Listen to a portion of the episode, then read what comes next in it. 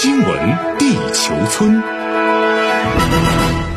欢迎来到新闻地球村，我是小强。我们首先来关注中美气候宣言令世界惊喜。北京时间昨天，中国和美国在格拉斯哥联合国气候变化大会期间发布中美关于在二十一世纪二十年代强化气候行动的格拉斯哥联合宣言。那么宣言一发表呢，是引发国际社会热议啊。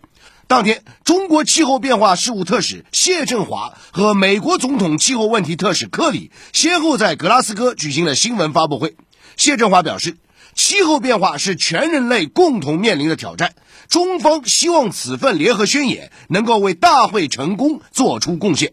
他说，为了达成这份联合宣言，中美双方已经接触了近十个月的时间，近三十场视频会谈，还在上海。天津、伦敦、格拉斯哥分别进行了四轮面对面会谈。谢振华表示，这次联合宣言的发表再次表明，中美合作是唯一正确的选择。在气候变化领域，中美双方共识大于分歧，具有广泛的合作潜力。随后，克里也举行了记者会，他表示，作为全球最大的两个温室气体排放国，美中两国需要为世界指明方向。展现雄心并采取行动，可以说，联合国气候变化大会即将闭幕。中美这次联合宣言的发布，提升了世界各国合作应对气候变化的信心。对此，联合国秘书长古特雷斯昨天在社交媒体上称，应对气候危机需要国际合作与团结，这是朝正确方向迈出的重要一步。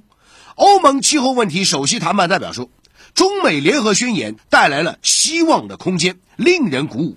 此外，中国外交部发言人汪文斌昨天表示，这再次表明中美可以在国际重大问题上进行合作，中美合作可以办成很多有利于两国和世界人民的大事，为多边进程注入正能量。与此同时，国际各大媒体也是对中美气候宣言给予了高度关注，他们纷纷用出人意料、罕见的合作时刻、令人鼓舞这样的词语啊，来形容这份宣言给世界带来的惊喜。比如，《华尔街日报》指出，在这份不同寻常的联合宣言中，华盛顿和北京承诺在多个领域进行合作，包括减少甲烷的排放。《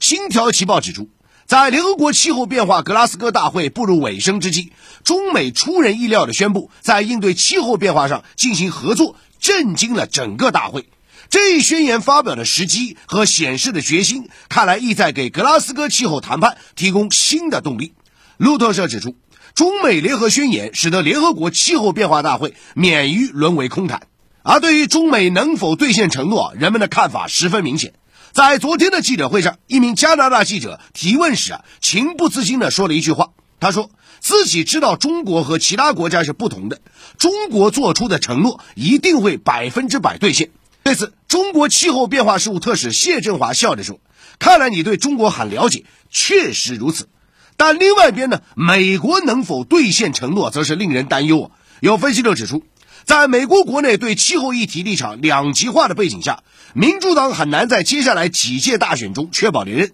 美国的政治体制也难以确保美国可以完整、不可逆地承担有关责任和义务。因此，绝大多数国家都对美方的信誉感到担忧。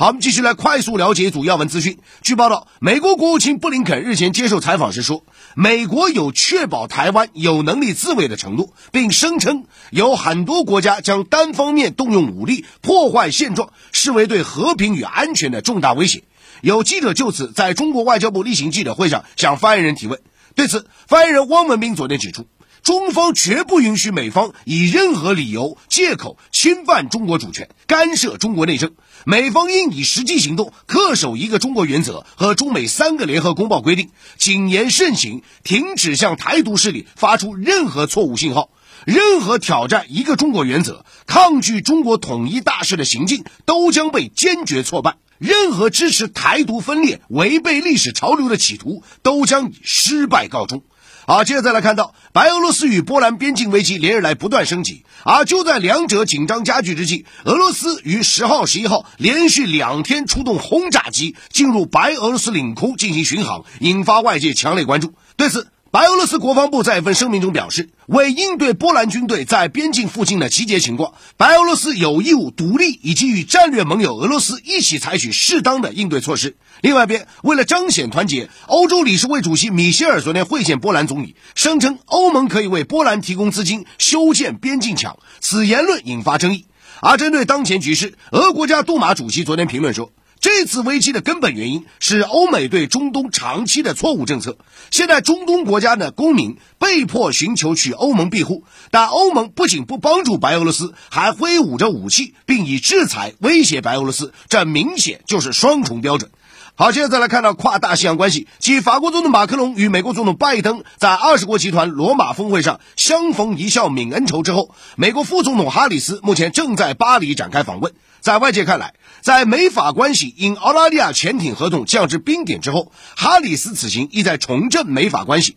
昨天，法国总统马克龙在爱丽舍宫与美国副总统哈里斯举行双边会谈，双方认为当前全球正处于新时代的开端，美法关系至关重要。不过，分析师指出，这次哈里斯的访问象征意义大于实际意义啊。好，新闻地球村这时段来重点聊聊环球商业财经。我们来关注啊，全球多国通货膨胀飙升到历史新高。那么，由于受到供应链阻塞啊，包括消费者需求持续强劲呢，啊，美国方面十月份的通胀数据啊，其实同比涨幅创下三十一年来新高，也就是跟去年同一时期相比啊，那么通胀率呢，已经连续五个月超过百分之五。那 CNBC 就指出呢，商品价格现在在美国普遍上涨啊，尤其是一些什么呢？车辆啊，这包括新车了、二手车了，因为这背后实际上涉及到一些大宗产品的涨价了，包括钢啊、铝啊、橡胶啊等等等等啊。那另外呢，你看叫汽油啊啊，能源呐啊，包括家具啊，还有房屋的租金、医疗方面支出的费用，在美国现在是基本都在涨，而且这个幅度非常大啊。那么《华尔街日报》昨天与美国消费者话说呢，说现在开支多的很离谱。另外呢，美国很多企业也将这个成本现在转嫁给消费者。最新的美国一项调查发现呢，百分之六十的小企业主啊说呢，他们在过去九十天内提高了价格。百分之八十的受访企业表示，劳动力成本现在也上涨。为什么？很多人因为疫情不出来工作啊，或者是呢，有些人懒在家里啊，这个等待政府的救助，劳动力出现短缺，在职的劳工呢又要求涨薪啊，所以呢，这方面成本有上涨。另外呢，还有百分之七十二的美国供应商已经涨价啊，因为他们说大部分原材料都在涨。那么有分析说呢，现在这种趋势出现在几乎越来越多的行业啊，持续的通货膨胀让消费者的钱包变得越来越憋啊，这个。越来越缩水啊，同时也考验美联储啊这个相关的这个货币政策是否会退出宽松啊？因为目前来讲，一方面美联储会不会换人，鲍威尔能不能连任，这是第一个关注焦点了。第二个就是说，如果是加息的话，那么按照目前的这个分析，起码也要到明年下半年啊，这是外界的一个普遍看法。那么在大洋彼岸的欧洲情况怎么样呢？同样是面临着严峻的通货膨胀啊。作为欧洲经济马车头呢，德国商报昨天报道。德国联邦统计局最新公布的数据显示，德国十月的通胀率飙升到百分之四点五，这是二十八年以来最高值啊。那么数据显示呢，十月份德国能源价格同比上涨百分之十八点六啊，较去年同期啊。此外呢，十月份德国食品价格同比上涨百分之四点四，很多的这个德国消费者面对不断上涨的这样的物价感到非常担忧啊。此外，就欧洲方面来看呢，呃，欧盟统计局近期公布的统计数据显示，十月份欧元区的通胀率飙升到百分之四点一，创十三年新高。不过呢，欧洲央行仍然坚持啊，明年通胀率将逐步的下降啊。那说好了美国，说好了欧洲，我们再来看看亚洲啊，亚洲地区的通货膨胀形势也是令人堪忧。那我们举个例子，作为全球第三大经济体呢，日本经济新闻昨天报道说。日本央行昨天发布，今年十月份日本的国内企业物价指数啊，较九月份上升百分之一点二，较去年同期飙升百分之八，这是三十五年来最高水平。日本的 NHK 网站分析认为，这主要是源于国际油价上涨。导致日本的汽柴油价格上涨，又传导至运输业啊等等等等各行各业。同时呢，随着各国逐步重启经济活动，又导致了需求在短期的激增啊，促使钢铁、铜、橡胶、铝等原材料价格也是广泛上涨，由此也是推高了日本企业物价指数。此外呢，野村控股分析指出，随着能源价格飙升啊，推动主要经济体通货膨胀率触及数十年高点了，各国央行现在是有点措手不及啊。而食品价格接下去可能又成为一个新的价格上涨的压力来源啊！那对此呢，日本内阁官方长官昨天表示，日本政府将采取必要对策来支援经济困难家庭和企业。而值得一提的是呢，在面对啊全球范围的通货膨胀不断飙升，而且创历史新高的背景下呢，大量的资金现在又涌入到黄金等抗通胀的资产。我们看到国际金价近一个月来已经大涨百分之六，而且突破了每盎司一千八百四十美元的关键阻力位啊！外界预期呢，通胀如果继续的啊一段时间大幅攀升，可能将导致消费者的购买黄金的需求攀升啊，因为用来抗通胀。但是黄金很大程度上又跟美元的走势是相反的，如果美元走强，那么黄金会减弱。所以关键点还是在看明年的下半年啊，整个加息的这样的节奏，同时要关注美元指数。如果美元指数向上拉走强势的话，那么黄金。大行情并不会出现啊，整个的还是一个联动的这个状态啊。好，以上这对时段新闻地球村有关环球商业财经的全部内容。